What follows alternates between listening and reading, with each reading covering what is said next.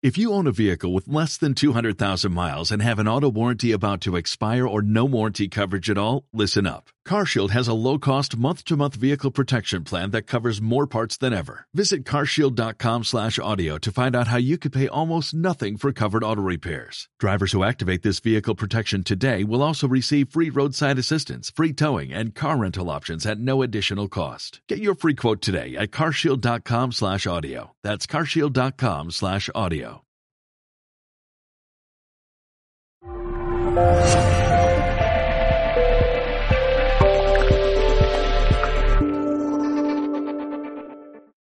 Muy bien, espérate aquí. Bueno, pues yo me voy presentando. Yo soy Mar del Mar Tort, um, que soy profesora de tarot y de astrología de la Escuela Manolo Casals, una escuela en Barcelona, y también soy la directora de la escuela online, de los cursos online. ¿eh? Nosotros tenemos la escuela presencial, donde damos los cursos en Barcelona. Si algún día venís a Barcelona, nos venís a visitar, os enseñaremos la escuela, y después también tenemos los cursos online, porque de aquí tenemos mm, alumnos online y tú también, ¿vale? Tres alumnos online, ¿eh? que nosotros tenemos una escuela que tú puedes estudiar el curso pues a través de, um, de internet, ¿eh? en el cual pues tú tienes, bueno, ahora lo explicaré que si no me pierdo, que yo tengo mercurio loco y si no pongo un poquito de orden me pierdo.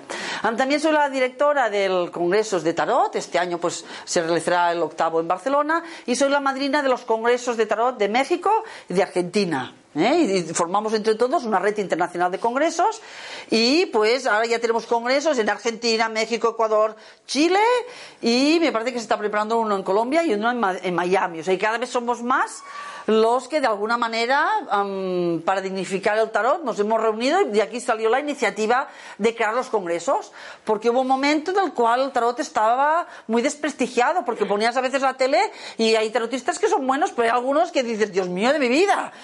Y la gente pues pensaba am, que todos, tú decías, ay, soy tarotista, ¿eh? os voy a explicar una anécdota antes de empezar. Pues claro, yo me acuerdo que antes, pues hace años, cuando, antes del código ético y de los congresos, que cuando tú decías, ¿Tú qué haces? Yo me reunía con los amigos a cenar y decía, ¿tú qué eres? ¿Tú qué haces? Y uno decía, yo soy tarotista. Ay, no, yo soy abogado. El otro decía, soy médico. Y yo tenía que decir que era tarotista. Y decía, ay, Dios mío. ¿Eh? Entonces me inventé, porque claro, cuando decía yo soy tarotista, la gente me empezaba a preguntar. Y esto funciona, y esto es de verdad, era muy pesadito. Entonces me inventé un, un oficio. Entonces cuando me preguntaban, yo decía que era analista de acontecimientos.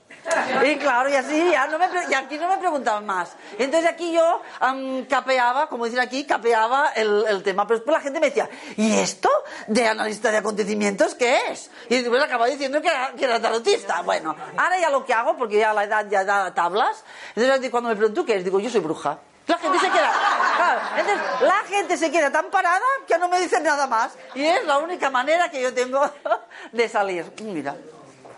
Juanca, sí, este, Juan Carlos es mi marido, am, sí, aquí, muchos ya lo conocéis los que hacéis cursos online, Am, y es el que, ay, de aquí, ¿cuántos seguís los vídeos del YouTube?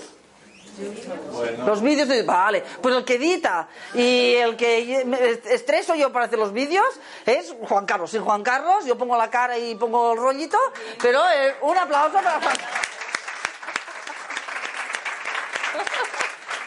Porque Juan Carlos es el, el que después los monta y es el técnico, que si no yo soy muy desgraciada para esto. Bueno, vamos a empezar. Juan Carlos, em, me podrás ir pasando hasta que... Sí, son las, las primeras només, ¿eh? Porque claro, es que como no tenemos un mando, la chica de Mindalia, em, pues allí no me ve. Entonces también deciros que esta conferencia se va a grabar. La graba Mindalia, que es un portal, no sé si lo conocéis. ¿De aquí cuántos conocéis Mindalia? Ah, muy bien, habéis hecho un buen trabajo en Mindalia, ¿eh? Bueno, estáis haciendo un buen trabajo. Pues ya los conocéis, sabéis que esto se graba íntegramente, después se publica y entonces lo podéis volver a ver y además lo podéis compartir a vuestras amigas. Ay, me- ay no pude ir a la charla de tarot. Pues ningún problema, la miras por Mindalia. ¿Vale? Entonces, Juanca, ¿me aquí, me haces de aquí de, apuntador? ¿Sí? Venga, pues ya me he presentado y también hicimos un código ético. Veis aquí que en la mesa yo os he dejado, en cada una de las sillas tenéis un código ético. ¿eh? Nosotros en aquel momento, am, el momento que el tarot estaba tan tan mal llevado, de allí nosotros nos reunimos y salieron dos opciones, ¿eh? dos, dos iniciativas. Una fue crear los congresos de tarot, donde nos reunimos gente seria, donde trabajamos el tarot y que la gente y el mundo viese que además de gente poco seria, también hay gente seria que lucha por el tarot. Y la segunda iniciativa que hicimos fue realizar el código ético que os he dejado en cada una de las sillas para que vosotros también veáis. Es una de las cosas que nosotros también en la escuela la enseñamos y siempre que hacemos cosas defendemos el buen hacer del tarot. ¿Mm? Vale, ¿sí? ¿Clicas? Nosotros como escuela llevamos ya 18 años, en enero llevaremos 19 años como escuela. Sin vas pasar aquí. ¿Vale? Este es el equipo de profesores de nuestra escuela. ¿Vale?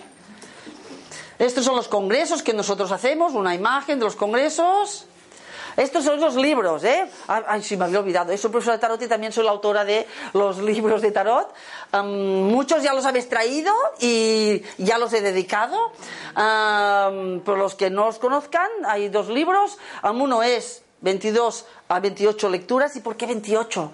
Porque el 28 es, uno, es el número de la luna, ciclo de la luna, era un poquito la manera de rendir homenaje a las mujeres, porque mayoritariamente el tarot es más de mujeres. Aquí hay 28 lecturas con arcanos mayores y aquí hay 28 lecturas con arcanos menores. Y a mí lo que me gusta es la interpretación. Porque a veces la gente me dice, ¿por qué no haces un libro de teoría?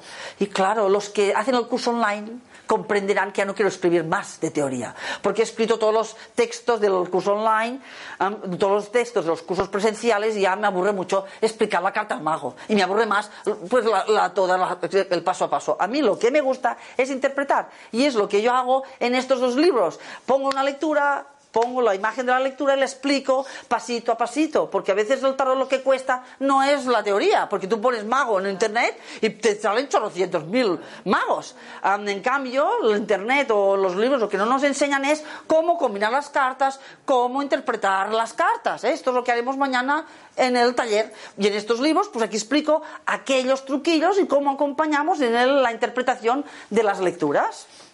Si alguien los quiere comprar, aquí en la tienda también los tiene y después yo los dedico. Para dedicarlos yo siempre les pongo una carta, yo, ya estoy en un momento emperatriz, ¿eh? en cada momento de nosotros nos identificamos en distintas cartas de los arcanos y en estos momentos estoy emperatriz, entonces yo para dedicar la carta, eh, los libros, pongo una cartita, la pego con celo y hago una dedicatoria. Pues alguien quiere, después yo os dedico los libros de tarot. Y también este año la novedad, que me ha quedado más mona, ¿eh? preparé, la, agenda y esta agenda es una agenda, claro, es como una clase.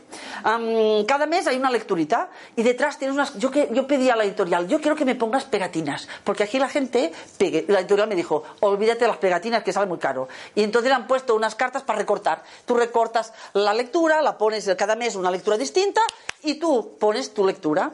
Hay una semana de cada mes que trabajo una carta y explico una carta. La segunda semana de cada mes explico la combinación de cartas o cartas rápidas o las cartas kármicas o las cartas de la salud, un poquito. La tercera semana un código ético. Y la cuarta semana de cada mes explico herramientas del tarotista, cómo barajar, cómo limpiar las cartas, cómo hacer una meditación. Y es una pequeña agenda para que cada mes, pues tanto los que sabemos tarot, los que sabemos poco, pues el tarot te va acompañando. Ha quedado, además la editorial la ha dejado fantástica. Sí, sí, sí, aquí lo tenemos de todo, ¿eh? Ahora, y también hemos sacado el, el calendario que ha quedado muy mono. En vez de ponerte el calendario pues no sé, ¿eh? de no sé qué, de las verduras que te regala el verdulero cada año, ¿eh? Em, pues te pones este que ha quedado buenísimo. Después los traerá em, Daniel y os los enseñaré. Bueno, esto es el apartado de Publi, ¿eh? son los anuncios. Ahora empezaré. ¿eh? También os he dejado otro papel en el cual pues tenéis por un lado una app, una app gratis que, la, que es por Android y por Apple, donde está la carta que cada día yo cada día la saco. Digo, hoy cómo tengo el día. Y pongo, saco la carta, hoy más la templanza, digo, menos mal, ¿eh? así me ayudará a comunicar y todo va a fluir. También hay un, el significado de cada una de las cartas, un test para ver la intuición, bueno, muchas cosas. Y también monísima, bueno, cuántas cosas, ¿eh? ¿Ya? Bueno, y estos son los cursos online que os explico después porque si no estoy aparece Telecinco con tanto rato de anuncios. Vamos a empezar un poquitín, ¿vale? ¿Me oís bien? ¿Se me entiende bien? Yo hablo rápido, ¿eh? tengo un Mercurio en Sagitario y hablo rápido. Y a veces me invento palabras y a veces igual me sale alguna palabra en catalán. Si en algún momento... Ah, bueno, ya estáis entrenadas. Ah, entonces, entonces ya, ya domináis. Pues venga, vamos a empezar. Ah, Una vez hayamos hecho el cuento, Juan Carlos, ya te, te dejo suelto. Ya que te... Vale, pues venga, vamos a empezar. Uno. Explícalas todas. Sí, vamos a ver para qué sirve el tarot. Aquí ya no explico qué es el tarot. ¿eh? El tarot sabemos que es un oráculo que está formado por 22 arcanos mayores y 56 arcanos menores, que son los bastos, los oros, las copas y las espadas. Y el conjunto de los arcanos mayores y menores es lo que nosotros decimos que es el tarot. ¿Vale? Pero ¿para qué sirve el tarot? ¿Mm? Pues podemos decir que el tarot es una herramienta predictiva, es un oráculo, por lo tanto nosotros podemos ver nuestro pasado, podemos ver el presente y las tendencias de futuro. ¿Por qué digo tendencias? Porque nosotros viendo el presente vemos las tendencias y así nosotros advertimos de, aquella cosa, que, de aquella circunstancia que pueda haber y la clienta tiene, la, el libre albedrío y el cliente decide si va para allí o para allá. Por lo tanto, nosotros vemos las tendencias, no hacemos sentencias. Todo esto es código ético, ¿eh? No hacemos sentencias. Por lo tanto, por esto decimos que vemos las tendencias de futuro. A partir de aquí, el consultante pues aprovechará las, los buenos consejos o no, porque él decide y está en sus manos decidir si, si va para un lado o va para otro. Por tanto, aquí decimos que es esta parte, esta parte predictiva del tarot. Después tenemos que el tarot nos sirve para pedirle un consejo. Hay momentos que nosotros podemos tener que tomar dos opciones, o hay momentos en los cuales digo, oye, pues en este momento difícil, ¿qué me aconsejan las cartas? Entonces, nosotros podemos pedir un consejo para que el tarot nos oriente. O sea que tenemos esta parte más predictiva, una parte de consejo, de orientación, también nos puede ayudar a saber qué es lo que tenemos que aprender. Hay muchos tipos de tarot. Tenemos un tarot predictivo, que nos da las tendencias. Tenemos un tarot psicológico que nos ayuda a conocernos mejor a nosotros, saber cuáles son mis puntos débiles o mis puntos fuertes. En las consultas, la experiencia nos demuestra que cuando tú le dices a una persona, es que tú eres impaciente, ¿no? Un punto débil, por decir algo o alguno. Y la gente dice, sí, sí, es verdad, es verdad. ¿Por qué? Porque nuestras partes negativas las reconocemos fácil. ¿Por qué? Porque el entorno, siempre que hacemos algo malo, nos lo recuerda. Pero en cambio, el entorno, cuando hacemos una cosa buena, no tiene costumbre de decírnoslo. Por lo tanto, vemos que muchas veces cuando vemos y decimos que una persona tiene una cualidad, la persona dice, ay, sí, yo lo intuía, ¿eh? pero no estaba segura. ¿Por qué? Porque el entorno no nos dice las cosas buenas que hacemos. Por lo tanto, vemos aquí que el tarot tiene esta parte predictiva, esta parte, un tarot psicológico que nos ayuda a conocernos a nosotros y a conocer al hijo o a conocer a la pareja si yo conozco a mi entorno porque es de una manera o de la otra, esto me ayudará a relacionarme mejor, o incluso mi jefe. ¿eh? Entonces, de alguna manera tiene esta parte de um, este, el tarot psicológico. Pero después tenemos otro tarot que también es un tarot kármico, por lo tanto nos ayuda a saber qué es lo que tenemos nosotros que aprender en estos momentos de nuestra vida. Vamos a ver si eh, yo tengo algún tema con alguna otra persona para saber qué tengo que solventar. Y así, si nosotros le ponemos conciencia, de alguna manera vemos que también nos ayuda a trabajar estas partes más profundas que dan un sentido a nuestra vida. Por lo tanto, imagino, y podría seguir, ¿eh? incluso para muchos el tarot puede llegar a ser un camino de vida o una filosofía de vida. Por lo tanto, cuando empezamos con el tarot, que la mayoría de las veces la gente que empezamos con el tarot es esta parte de cotilleo, ¿no? ¿Cómo entramos en el tarot? La mayoría de las veces hay gente que no, pero hay gente que dice, ¡ay, aquel momento de amor que me llamará Manolito! ¿eh? ¿Qué pasa con el tema amoroso, por el trabajo? Muchas veces entramos en el tarot por aquí, pero el tarot a veces entramos por esta parte más predictiva, porque a veces la vida pues, nos genera cierta incertidumbre y queremos respuestas, pues, pues a medida que vamos entrando en el tarot nos damos cuenta que es mucho más. Yo siempre digo que cuando entramos al tarot nunca sabemos cómo salimos, ¿eh? porque nos va atrapando, vemos que es una herramienta que nos ayuda tanto y al final pues llega a ser, puede llegar a ser una filosofía de vida. ¿eh? Mira qué bonito, ¿eh? Bueno, vamos allá. Vale, vamos a explicar. Lo que voy a explicar aquí hoy algunos de vosotros los vídeos ya lo habéis visto, pero aquí lo explico de otra manera. Vamos a explicar los fundamentos y las bases del tarot. ¿eh? que comparten um, el tarot o cualquier otro tipo de mancia o de, de técnica adivinatoria o oráculo. ¿eh? Diríamos aquí que hay, hay unos cuantos puntos que vamos a tocar y los fundamentos del tarot, uno son el método, las sensaciones, la intuición y la mirada al otro. Tenemos que añadir que cuando nosotros hacemos un tarot, yo además tengo que tener en cuenta la persona que tengo adelante. Bueno, pues aquí esto es lo que ahora miraremos a lo largo de esta conferencia. Muy bien, Juan Carlos, ¿me pasas? El método. Veré cómo he comenzado aquí. Entonces, el método, aquí empezaremos. ¿eh? El método sería el significado de cada una de las cartas. El método es aquello que nosotros estudiamos. Si nosotros estuviésemos estudiando astrología, pues sería Mercurio, que es la comunicación, al lado de Venus, que es la belleza, cuando están juntos, comunicación bonita. ¿Eh? En este caso, lo que nosotros, la parte del método es lo que nosotros aprendemos, lo que nosotros estudiamos del tarot. Por lo tanto, el tarot es una herramienta que hay una parte que se estudia. Muy bien. Y para explicaros yo esta parte del, del método, digo, ahora os explicaré cada carta, el significado, que a cada un rato dirás, pues vaya rollo patatero nos está metiendo esta señora. Entonces, para explicaros el significado clave de cada una de las cartas, yo he elegido un cuento, un cuento, ¿eh? que está aquí, pero lo pondremos aquí en la pantalla, y es un cuento que ya contaba mi madre, ¿eh? Marilo Casals era mi madre, hay gente, porque si alguien se piensa aquí, yo no soy Marilo Casals, ¿eh? que la gente me dice Mariló, Mariló, no, Mariló era mi madre, ¿eh? es un cuento que ella ya contaba, y yo siempre que hago este cuento, se lo dedico a ella. Y es el cuento que yo utilizaré. No, no, claro, no, que lo iremos sacando a medida que yo vaya hablando. Es que como no tengo puntero. Entonces, ¿cómo va este cuento? Yo os explicaré el significado clave de cada uno de los arcanos a través del cuento de la vida de una persona. El primer, y hemos colocado para ello las cartas en orden. Y por lo tanto, la primera hilera, que va de la 1 a la 7, nos hablará de la infancia y la adolescencia.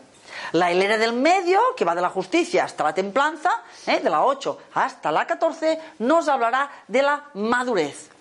Y la última hilera, que es del diablo del 15 a la 21, la vejez. Y a través de estas, de este cuento, explicaremos los significados de cada carta. Pues venga. No, el loco, ¿no está loco? ¿Me he dejado loco? Muy bien, empezamos con loco. Fijaos aquí, dirá, oye, si el loco mm, está aquí, está suelto, ¿por qué? Porque el loco no tiene número. Por lo tanto, de alguna manera, la carta del loco, si vamos a explicar el cuento de la vida de una persona, sería aquel momento en el cual todavía no somos nada. Sería aquel momento en el cual un alma decide que quiere venir a encarnarse para hacer un aprendizaje. Y con la carta del loco, ¿eh? pues de alguna manera sería aquel momento en el cual no somos nada, principio y final, concepto clave del loco. Pero también es aquel momento en el cual nosotros nos lanzamos a una aventura.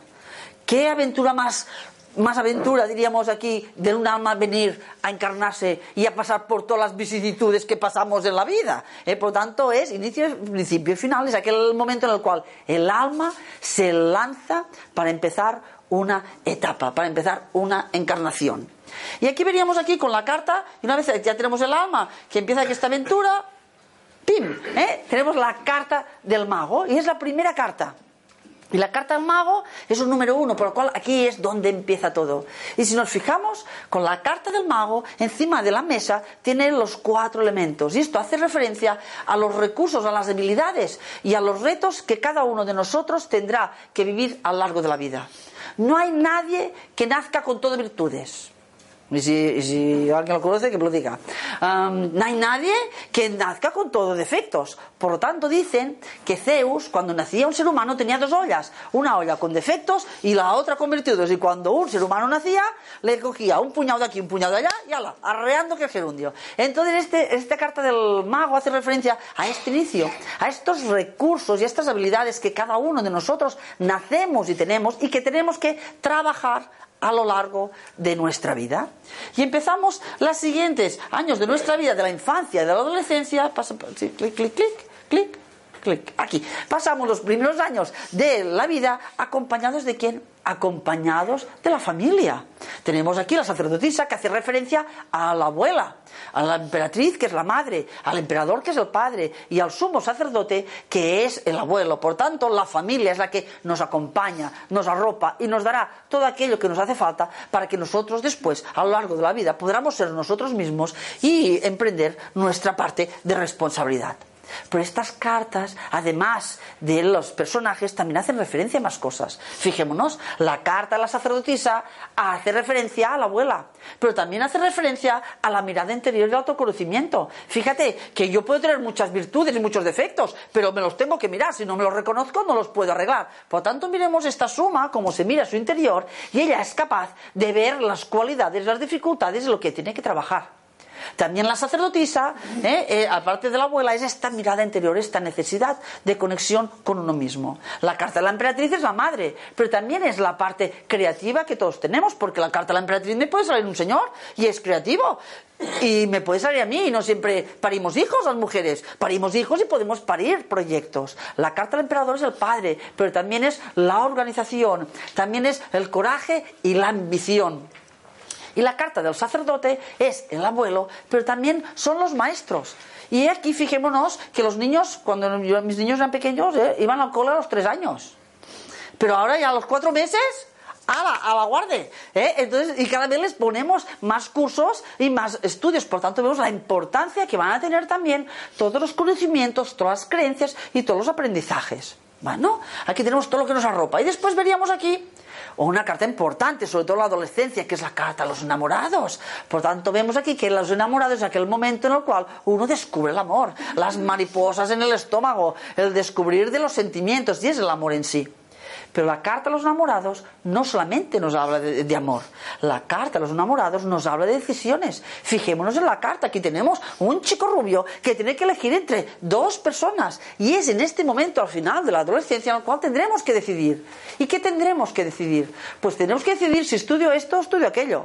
Tendremos que decidir si estudio o no estudio. Tenemos que decidir si me quedo aquí o me voy a vivir, porque los jóvenes se van muy lejos. ¿eh? Si me quedo aquí o me voy no sé dónde. Tengo que decidir si me quedo con los padres. Son todas aquellas decisiones que tendremos que ir tomando. Y como es una carta a los enamorados, recordemos que estas decisiones tienen que salir del corazón, si no, no valen.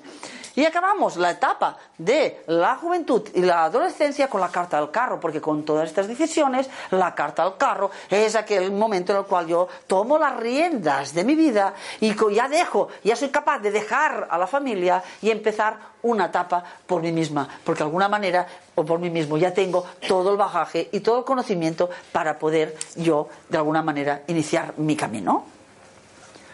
Temas clave, voy a repasar los conceptos clave mago, trabajo, recursos, habilidades, sacerdotisa, la abuela y la conexión con el interior, la emperatriz, madre, la creatividad, el padre, el emperador, padre y organización, el sacerdote, el abuelo y los estudios, los enamorados, sentimientos y decisiones, y la carta al carro es el joven y el tomar las riendas. Y también serían aquí, pues todos los viajes. Bueno. Pues venga, ya hemos hecho la infancia y la adolescencia. Vamos a ver el significado de las cartas a través de la época de la madurez, que me parece que es la mayoría en la cual nos estamos aquí nosotros. Y empezamos el momento de la madurez con la carta a la justicia. La carta a la justicia es una carta que nos dice que en estos momentos lo que nos toca es pensar las cosas. La carta, pues es una carta mental. Tenemos que valorar los pros y los contras de las cosas, porque las responsabilidades de lo que haga ya son nuestras. En el pasado, si algo pasaba mal, la culpa de quién era? De los padres, ¿eh? esto siempre la culpa de los padres. ¿eh? Pero ya, cuando ya somos maduros, de alguna manera, yo tengo que pensar y tengo que valorar, porque cuando yo me comprometo a alguna cosa, lo que yo me comprometa, de alguna manera, tendré que asumir mis responsabilidades. Pero la Carta de la Justicia también nos habla de los papeles. Y esa es la etapa de la madurez en la cual tendremos que firmar. Y los papeles que tenemos que firmar, que, bueno, que primero los tenemos que leer, ¿sí? Porque después, lo que una vez por la firmita allí, pillas, ¿eh? Pillas. Fíjate que es esta época en la cual uno firma porque se casa, después firma porque se descasa, firma un contrato, firma la rescisión del contrato, firma la hipoteca, firma la cancelación de la hipoteca. Fíjate, si firmamos cosas, ¿eh? Pues aquí la carta de la justicia. Después, con la carta del ermitaño, nos damos cuenta de que es esta época que todo tiene su tiempo, que tenemos que tener paciencia. En el pasado no teníamos paciencia, me pasa algo, ya, ya, lo necesito ya, mamá, lo necesito ya. ¿Eh? En el presente, cuando ya somos maduros, nos damos cuenta que todo tiene su proceso y que todo tiene su timing y que tenemos que tener la paciencia y la perseverancia. Porque después tenemos la carta de la rueda, nos damos cuenta que tenemos que aprender a mover las cosas. Y la carta de la rueda nos dice que tenemos, además de tener paciencia, tenemos que evolucionar y crecer. Que está en nuestras manos el poder mover las circunstancias, aprovechar las oportunidades para crecer. Pero claro, la carta de la rueda igual que va para un lado, va para el otro. Por lo tanto, también nos dice que a veces, en vez de crecer, vamos para atrás. Y es cuando nos encontramos a alguien que tiene 40 años que hace tonterías como si tuviese 18. Entonces, esta persona no está moviendo las circunstancias adecuadamente, va para atrás. Y con todo esto, vemos aquí con la carta a la fuerza que nos damos cuenta también que de alguna manera tenemos que tener mano izquierda y que tenemos que controlar nuestros instintos. No vale asesinar a la niña adolescente, ni tirar la suegra por la ventana. Controla, controla, María. ¿Eh? Te dice la carta a la fuerza. Tenemos que tener la inteligencia y utilizar la mano izquierda. Ya no nos sirven las pataletas. Cuando éramos pequeños hacíamos unas pataletas y conseguíamos lo que queríamos. Ahora ya no nos sirve. Tenemos la fuerza interior para poder controlar nuestros instintos y para esto tenemos la inteligencia lo que no conseguir, no conseguir las cosas a lo bruto, sino con mano izquierda. Y nos damos cuenta que todo es muy difícil. De, oh, escota, es que esto es difícil. La carta del colgado. En la carta del colgado nos damos cuenta que estamos atados. Y a veces estamos atados por los hijos. Y a veces estamos atados por los padres. Y a veces estamos atados por los hijos y por los padres. Y nos damos cuenta que a veces las cosas no nos salen como queríamos y que tenemos que hacer sacrificios. Pero en esta carta tenemos la solución también. Aquel momento que yo me siento que las cosas están paradas, aquel momento en el cual yo me siento que tengo que hacer un sacrificio, si le doy un sentido elevado, es lo que me desencalla. La, yo siempre explico en las clases, ¿no? La misma situación de cuidar a una madre, que eso sería una típica, la puedo vivir de qué pringada que soy, que me toca cuidar a la madre, o la puedo vivir desde dándole un sentido elevado, haciéndolo de, oye, esto es un acto de entrega. Yo en este acto de cuidar a la madre, lo que estoy haciendo, le estoy devolviendo todo aquel amor que ella me dio. La misma circunstancia la puedo vivir con el colgado pringada, o la puedo vivir entregada, dando la vuelta y mirando hacia arriba. Y por si fuera poco, ahora viene la carta de la muerte. Pim. Ah, que se ha escapado. Ah, aquí, ¿eh? La, la, carta de la muerte. Que la carta de la muerte es en la madurez cuando nosotros tomamos conciencia que no estaremos aquí siempre. Cuando son jóvenes no tomamos conciencia de la muerte, por esto vamos a 200 por hora por la autopista y hacemos lo que hacemos. Es en esta e-, etapa en la cual de alguna manera algunos ya hemos tenido algún contacto, hemos tenido alguna pérdida y nos damos cuenta de que aquí no estaremos para siempre. Pero la carta de la muerte no solamente nos habla de la muerte física, sino que también nos habla de los cambios. Y es la época de la madurez en la cual quien más, quien menos habrá tenido algún cambio importante en su vida. Quien no ha cambiado de trabajo, ha cambiado de residencia y ha ido a vivir al pueblo de al lado, incluso a un país más lejos. Quien no ha cambiado de pareja, la han cambiado por un modelo nuevo, o lo que sea. Nos damos cuenta que la vida está llena de cambios y que estos cambios son los que nos ayudan a nosotros a crecer. Y al final llega la carta de la templanza, que dices, mira, ya me adapto, ya me adapto, oye y la carta de la templanza, que es aquel momento que digo, uy, ya, que me toca pensar, pienso, tengo paciencia, evoluciono, controlo mis instintos, me entrego y acepto los cambios. Si alguien de aquí está en este momento que digo, oye, ya me dejo fluir, es que está a punto de bajar al piso de abajo. Llega un momento al cual, ¿eh? si estás aquí el momento que ya te adaptas a todo, digo, ya, oye, ya, ya estoy aquí preparada para todo. Entonces, vamos aquí a la vejez. Y la carta de la vejez empieza con la carta del diablo. Y a mí siempre me ha sorprendido esta posición de la carta del diablo, porque si yo a, primera vista tuviese que colocarla en una de estas tres hileras, nunca se hubiese colocado aquí. Pero ahora cuando lo explico, lo damos cuenta. La carta del diablo es la carta de la tentación.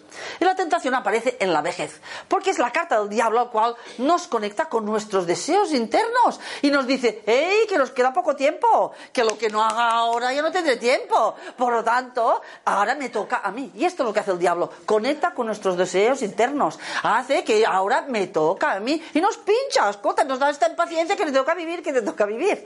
Y esto nos lleva a la a la carta de la torre. Y claro, esto hace que nosotros nos liberamos y nos liberamos de aquello que nos carga. Es aquel momento en el cual si tienes una empresa y dices, ¿sabes qué? Me la liquido y a vivir la vida.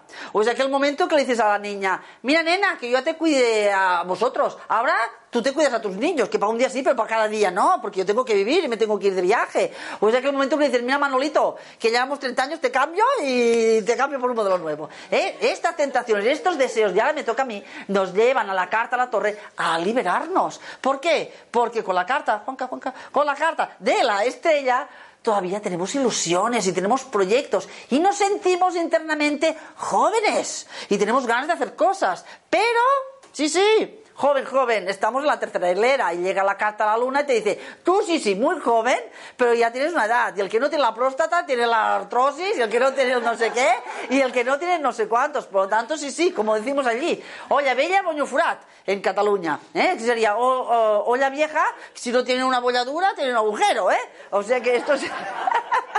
es la carta de la luna. Y nos damos cuenta con la carta del sol que al final tenemos que estos días que, nos quedan, pues compartir las cosas, disfrutar de la vida y las cosas importantes, pasarlas a los más jóvenes. Y casi acabamos con la carta al juicio. Y la carta al juicio es aquel momento en el cual al final de nuestros días nos encontramos haciendo inventario de lo que ha sido nuestra vida. Es cuando nosotros miramos atrás. Y hay gente que cuando mira atrás se da cuenta y dice, oh, yo que pensaba que me comería el mundo. Y al final, ni nada, la mitad. Hay otra gente que dice, wow, yo que pensaba que no haría nada y bastante que yo he hecho. Y cuando mi madre contaba este cuento decía que cuando uno se planteaba qué he hecho en esta vida, ella oía una voz en off que decía, has hecho el tonto, hija mía, has hecho el tonto. Porque es en este momento cuando nos damos cuenta que si volviésemos a empezar haríamos las cosas distintas. Porque claro, a todo pasado todos somos muy, muy listos. Y al final, con la carta del mundo, sería el, el final, la culminación de nuestra vida. Y con la carta del loco, igual que hemos venido, nos iríamos. ¿A dónde? Pues hombre, cada uno, si tú eres muy religioso, pues te vas al cielo. Al infierno me parece que no, ya no podemos ir porque lo han quitado. ¿eh? Y si no, pues nos vamos a otra, a otra vida. Y de alguna manera nosotros podríamos volver a empezar. Y este es el cuento que me ha servido a mí para explicar el significado clave. Y os voy a pedir aquí un aplauso, ¿eh? porque este es un cuento.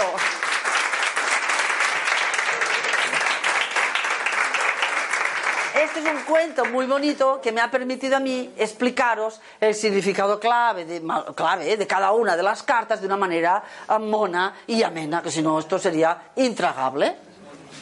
Muy bien. Si pasas aquí, vamos, aquí ya estamos en el método, ¿vale? Volvemos aquí al hilo de la conferencia donde estamos. Y hemos dicho que el método sería el, lo que nosotros estudiamos. Y por lo tanto, si la carta del mago es trabajo y al lado me sale la sacerdotisa, pues aquí sería un trabajo con experiencia o un trabajo del cual yo tengo estudios. Si el mago es trabajo y la muerte son cambios, pues cuando la junto, pues es un trabajo, cambios en el trabajo. Esto sería lo que estudiamos. ¿Eh? ¿Vale? ¿Sí? ¿Esto ha quedado claro el método? Bueno, muy bien. El segundo punto, ¿eh? Uno es el, el, método. El segundo punto son las sensaciones. ¿eh? Las sensaciones son muy importantes. Cuando no explico las. Cuando nosotros hacemos una lectura, ponemos las cartas encima de la, mesa. Entonces hay un momento en el cual yo antes de ponerme a poner el método, tengo que conectar con estas cartas y tengo que dejar un espacio. Siempre digo a los alumnos, cuando uno empieza a poner las cartas, no tienes que poner el método enseguida, enseguida. Tienes que conectar con estas sensaciones, porque en este momento en el cual, ¿qué sensaciones recibo? Estamos abiertos y si tenemos que tener algún flash o alguna intuición, es en este momento en el cual se cuela. Si yo tengo la lectura y enseguida me pongo, mago, mago, ¿eh? entonces la, la, vendrá la intuición y me encontrará, me encontrará, um, como se dice, fuera de cobertura, ¿eh? me encontrará comunicando y entonces tenemos que y las sensaciones son muy importantes. ¿eh? Aquel grupo de cartas positivas, aquel grupo de cartas malas, tú cuando has puesto la lectura todavía no has hecho la no has mirado detenidamente, pero de alguna manera tú ya recibes una sensación si aquello va a ir bien o va a ir mal. ¿Vale? Y ahora vamos a trabajar porque en mis conferencias me gusta que la gente aprenda cosas, vamos a trabajar pues los, uh, un poquito ¿eh? con los, nuestros personajes.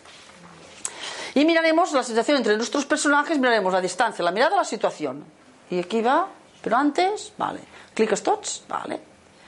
Entonces, vamos a ver, cada maestrillo tiene su librillo y las maneras de tarot, cada, cada tarotista tiene su manera de tarot y todas las maneras de tarot son buenas y todas funcionan. ¿eh? Todas son, res, um, tenemos que ser respetuosos. Nosotros explicamos nuestro método que llevamos um, 18 años enseñando, pero que mi madre ya, ya hacía, utilizaba. Por tanto, yo les explicaré nuestra manera. Entonces, cuando nosotros trabajamos con los 22 arcanos mayores, nuestros personajes son el carro y la, y la estrella, hacen referencia a los jóvenes o menores de 30 años, los hijos, los menores de 30 años. Los, mm, el emperador y la emperatriz hacen referencia a los padres o a la gente que tiene entre 30 y 70 años. Y el sumo sacerdote y la sacerdotisa serían los abuelos o los mayores de 70 años. Estas edades las hemos tenido que ir cambiando. Cuando nosotros empezamos hace 19 años, los jóvenes eran hasta los 25. Pero claro, yo no sé los de aquí, pero los de allá, hasta los 30 todavía tienen el carnet de joven. Y de alguna manera hemos visto que hasta los 30 años era como, todavía están más inmaduros. Por lo tanto, de alguna manera hemos alargado y hemos hecho que en vez de los 25 lo hemos pasado a los 30. Pero esto sucede lo mismo con la gente mayor. Antes decíamos que alguien era mayor a los 65 años. Perdón, pero hoy en día a los 65 años no somos y más. Los hemos pasado a los 70 y estamos mirando, yo creo que en unos añitos tendremos que no por mira como se dice claro como se hace mayor no va por aquí eh chicas que os he visto eh que os he visto las del fondo eh pero sí que estamos viendo por la actitud de la gente porque la, la, esperanza de vida es más larga y la gente cada vez es más activa. Yo creo que dentro de unos años esto de los 70 lo tenemos que poner a los 75 ¿vale? por lo tanto por ver si me habéis entendido si de estas de estos de aquí quién soy yo quién sería yo la emperatriz. muy bien. Si me hubieses dicho la estrella, diría, qué pelotas. Y si me hubieses dicho que soy la suma, aquí os dejo y me voy. Y, que os dé la conferencia a Daniel. ¿eh? Entonces, si yo preguntase, mírame a mi marido, ¿qué carta sería? El emperador. Si yo pregunto, mi niña, ¿se aprobará la SELE, la selectividad? La estrella. Si mi niño ganará partido de fútbol. Si mi madre la operan de la cadera. ¿Y si jubilan a mi padre? Vale. Esta primera, esto ya estáis aprobados todos, ¿eh? Menos aquella chica que yo, sí, aquellas dos al final, yo os he apuntado aquí y tenéis un punto negativo. Vamos al siguiente, Juan Carlos. Vale, entonces vamos a mirar en una lectura cómo se relacionan estos personajes. Y esto vosotros después, hoy mismo en casa, con una baraja de arcanos mayores, vosotros ya podéis hacer vuestras primeras interpretaciones, ¿vale? Entonces vamos a mirar aquí. Primero la distancia. Yo a esto, en clase nosotros llamamos, vamos a hacer el barrio Sésamo. ¿eh? Los que sois de mi edad, ¿eh? pues el se miran, se miran, arriba y abajo, vamos a cantar la canción del 8, ¿eh? pues le llamamos así. Bueno, entonces, esto es una lectura en la cual, imagínate que yo pregunto aquí, yo soy la emperatriz, y digo, mírame la relación que tengo entre mi marido y yo. Lo primero que tenemos que hacer es el cerca lejos. ¿Estamos cerca o lejos? Ah, lejos. Esto nos habla de la distancia emocional. Chicos y chicas, emocional, no la distancia física, porque a veces podemos encontrar gente que tiene, que está viviendo en la misma casa, pero se sienten muy distanciados. Y hoy en día que la gente se coge los novios en la quinta china, ¿sí? Como hacen Skype y no sé qué, se sienten muy unidos. Por lo tanto, la distancia no es física, es emocional. Por lo tanto, ¿qué veríamos? Un emperador y una emperatriz que se sienten distanciados emocionalmente. Muy bien, en cambio, estos dos, si yo preguntase, ¿eh? si viniese mi niña y me dice, mamá, mamá, mírame con el churri, mírame con mi churri, mírame con mi novio, ¿cómo estamos? ¿Eh? Aquí veríamos que estos dos están cerca o lejos cerca. Por lo tanto, esto nos indicaría que estos dos personajes se sienten unidos. ¿Hasta aquí ha quedado claro esto? ¿Sí? Vale. Vamos a pasar. Ah, eso no, ¿qué tenemos? Vamos aquí, imaginemos aquí, yo he puesto aquí una lectura, una lectura del septenario, los que tenéis los libros, pues ya la, habéis visto, eh, y los del que tenéis, los del online, ya casi podéis leer aquí, seré buena y nos sacaré aquí a, hacer la lectura. entonces, Aquí tendríamos una chica, esta es la chica, que nos pregunta por la evolución de su relación sentimental. Si ella está aquí y su pareja está aquí, ¿cómo se sienten? Distanciados. después le salva un poquito, pero aquí veríamos todo esto lo que se interpone entre ella y él. No son cartas malas, pero aquí hay mucha gente, ¿eh? Entre medio, vale.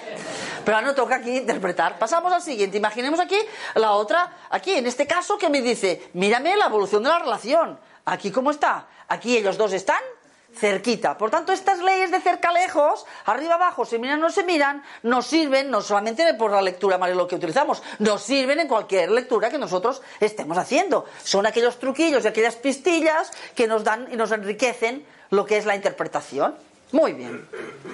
O sea que cerca lejos ha quedado claro, ¿eh? Vamos al segundo punto. Vamos a mirar la mirada. ¿Se miran o no se miran? Vale, vamos a mirar. ¿Pasas?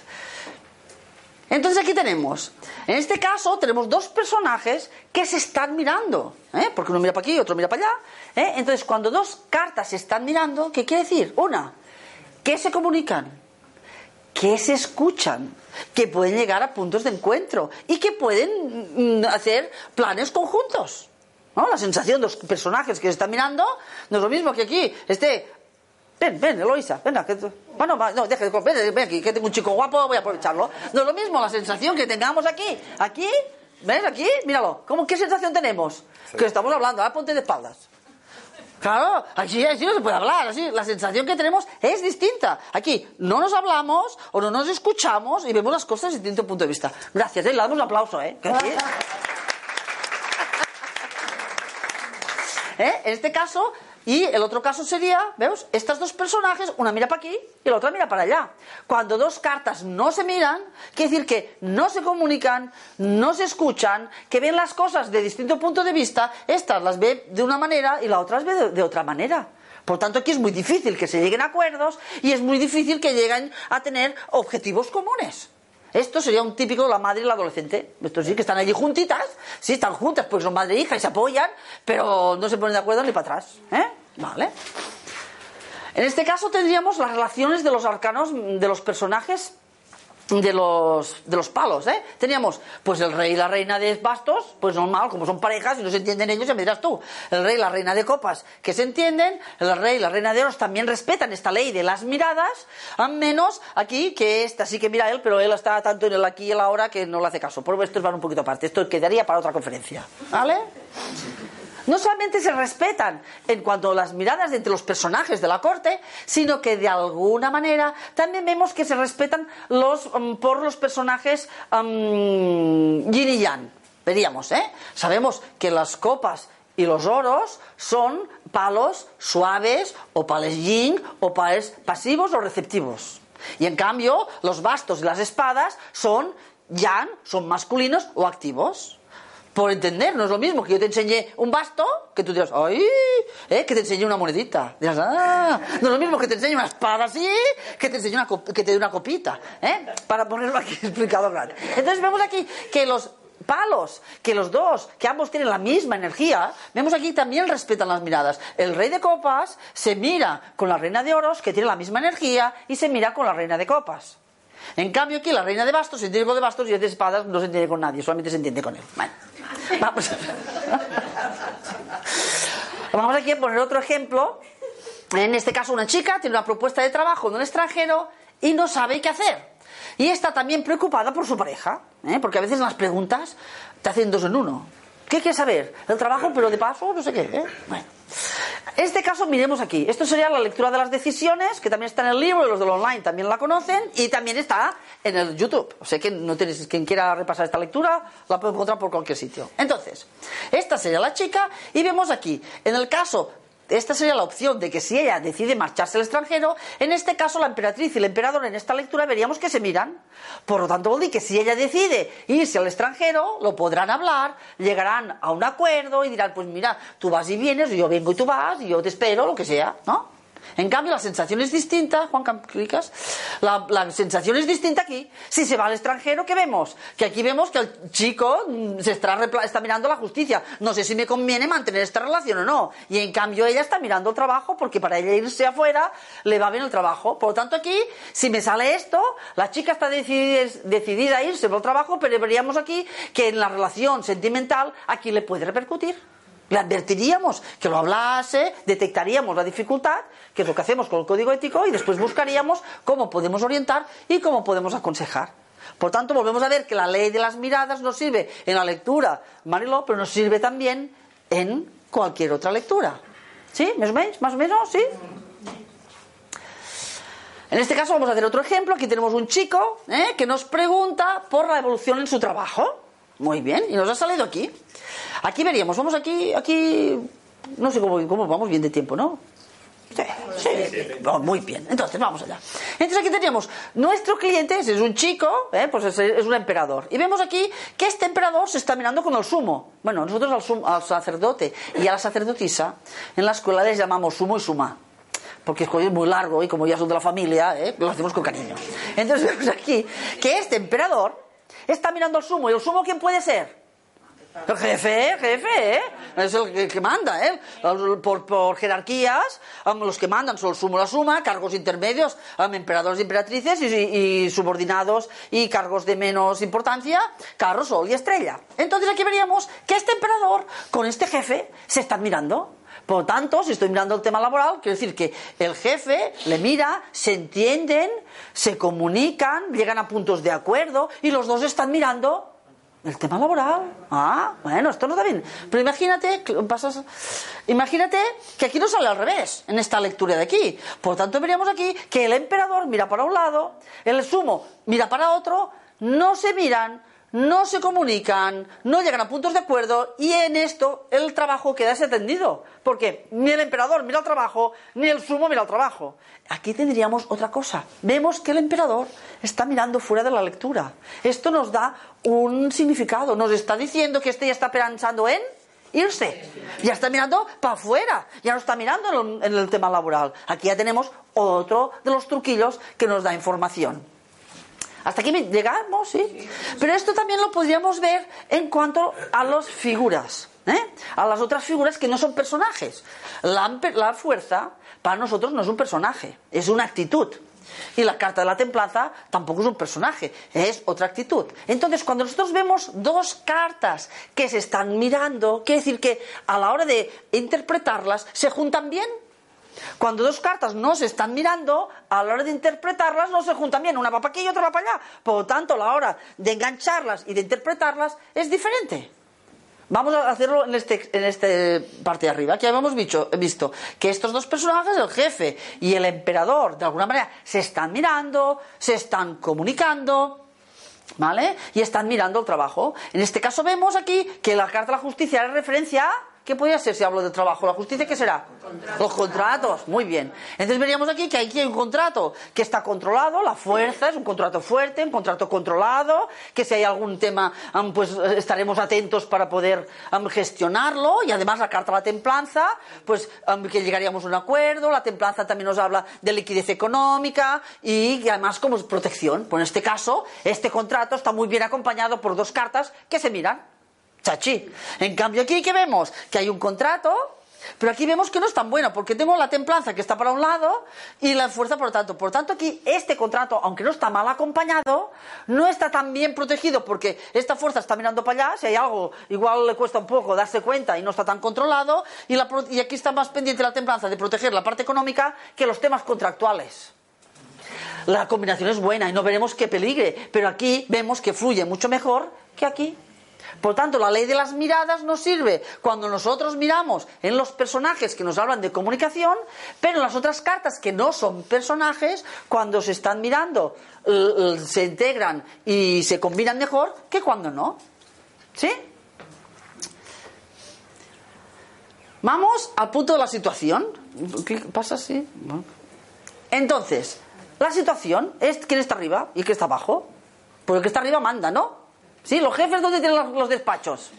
Arriba, ¿eh? Nunca he visto yo jefe que esté en el despacho abajo. Entonces, el que está en la posición superior manda respecto al que está abajo. Si yo pregunto aquí, mírame la relación, clicas entre el emperador y la emperatriz, ¿quién manda aquí? Claro, porque soy yo el PowerPoint. ¿eh? Pero, pero en este caso veríamos que la relación entre ellos dos, la que manda es ella. ¿Qué quiere decir que es la que manda? A veces sí que mandamos directamente, ¿eh? Juanca, mm, clica aquí. Pero a veces no es tanto directamente, sino que es la que lleva la batuta. A veces nos sale aquí y nos puede, según las cartas que salgan, es que tengo la sensación que siempre soy yo la que tiro de la relación. ¿eh? O es aquel momento en el cual tenemos una hija que está arriba y los hijos a veces mm, mandan directamente, mamá es esto, mamá llévame para aquí, mamá cómprame para allá, mamá no sé qué. Pero a veces cedemos nosotros para no matarlas. Digo, mira, mejor ya, no me manda, pero ya, como ya- Entonces quiere decir que la niña, se el que está arriba, se sale también con la suya. ¿Vale? Por lo tanto, tenemos el que está arriba manda y el que está abajo, pues de alguna manera tiene una actitud más pasiva. ¿Clicas? Sí. No, clica, clica, clica, clica, clica. Aquí. En este caso veríamos aquí cómo sería, esto sería una de las lecturas de las 13 cartas, en el cual veríamos aquí que aquí ¿Quién toma la batuta? Aquí el primero que aparece es la carta del emperador. Por tanto, el que toma la batuta en un futuro inmediato primero es el emperador y la que después le seguirá es la reina de copas. En este caso no es lo mismo. Ah, me he olvidado. Y cuando dos cartas están en la misma hilera, quiere decir que están de igual a igual. La relación es de igual a igual. No hay uno que, em, mande más, ¿eh? sino que son los mismos. En este caso, tenemos un emperador y una reina de copas que están en la misma hilera. Por lo tanto, la relación es de igual a igual entre ellos. Por lo tanto, hemos visto la importancia de estas de, estos cuatro truquitos ¿eh? que nosotros decimos que son las sensaciones. Vamos a hacer un ejercicio ahora. Vale, vamos allá, vamos. Vamos a ver aquí, fíjese aquí. Vamos a ver, aquí esto ya lo enfeta, ¿no? Pero bueno, vamos a juntarlo todo. Si mirásemos al emperador y la emperatriz, vamos a mirar cómo están ellos. Mírame yo mi churri, mírame yo mi pareja. Entonces, ¿están cerca o lejos? Por lo tanto, veríamos que es una relación que se sienten unidos. ¿Se miran o se miran? Quiere decir que se comunican, que se escuchan, que se entienden, que pueden llegar a proyectos comunes. ¿Y aquí quién manda? Ella. Bueno, vamos a poner aquí otra, clicar. Ahora aquí tenemos la carta a la estrella. Veríamos aquí la estrella, que es la hija, ¿eh? Mírame a mi niña, mírame a mi niña. Entonces veríamos aquí, ¿están cerca o lejos? Están cerca. ¿Se miran? También se comunican. ¿Y aquí quién manda? La niña. Que en este caso, si la niña es adolescente, no pasa nada porque ya es lo que toca. Bueno, no pasa nada, siempre pasa porque quiere decir que no se están respetando las leyes. La padre tendría que estar arriba y el padre. Por tanto, esto es ya es un signo de advertencia. Pero si la niña tiene tres años, Fíjense de Dios, le tenemos que decir a la madre, cuidadito, cuidadito, porque a los tres años ya está aquí, cuando tenga 16, esto será ya imposible. ¿eh? Por tanto, aquí ya no está diciendo que hay algo, que, una ley que no se está cumpliendo, la ley de la autoridad y del respeto. Bueno, entonces los padres hacemos lo que podemos, ¿eh? y a veces nos sale mejor y a veces menos, ¿eh? Aquí no estamos juzgando, sino que estamos explicando cosas que salen. Entonces también podríamos ver que la niña, ¿de quién se siente más cerca? ¿De la madre o del padre? De la madre, ¿eh? Por lo tanto, veríamos aquí que entre la madre y la niña se entiende mejor que con el padre. Vale, vamos a poner aquí a alguien más. Ahora vamos a mirar al niño. ¿Qué sensación recibimos cuando vemos a este niño? Que está alejado, que está alejado de la familia. Fíjate que este pobre, aquí está toda la familia y el pobre se siente como margi. ¿No? No sé si lo dicen aquí, ¿eh? mis niños dicen, mamá, margi, es una margi, ¿eh? marginado. Pues se siente como más alejado de lo que es el núcleo familiar. Otro tema que nos llama la atención. ¿Clicas? ¿Qué veríamos aquí? Clica, clica. Vemos aquí que el niño está lejos del padre, la madre, pero está cerca de los abuelos. Igual es que el niño está viviendo con los abuelos, o igual en estos momentos está más cerca de los abuelos. En el caso de que no se sintiese arropado con los abuelos, aquí tendríamos otro toque de una advertencia, diríamos, oye, le diríamos a la madre o al padre, el que sea nuestro consultante. Aquí el niño se siente desplazado porque esta niña reclama tanto la atención que este se siente como apartado. Por tanto, detectamos la dificultad y tendríamos que ver cómo orientamos, aconsejamos y qué podemos hacer para aconsejar de la mejor manera a nuestro o nuestra cliente. Bueno, ¿eh? ¿Ha quedado claro esto? O sea que hoy en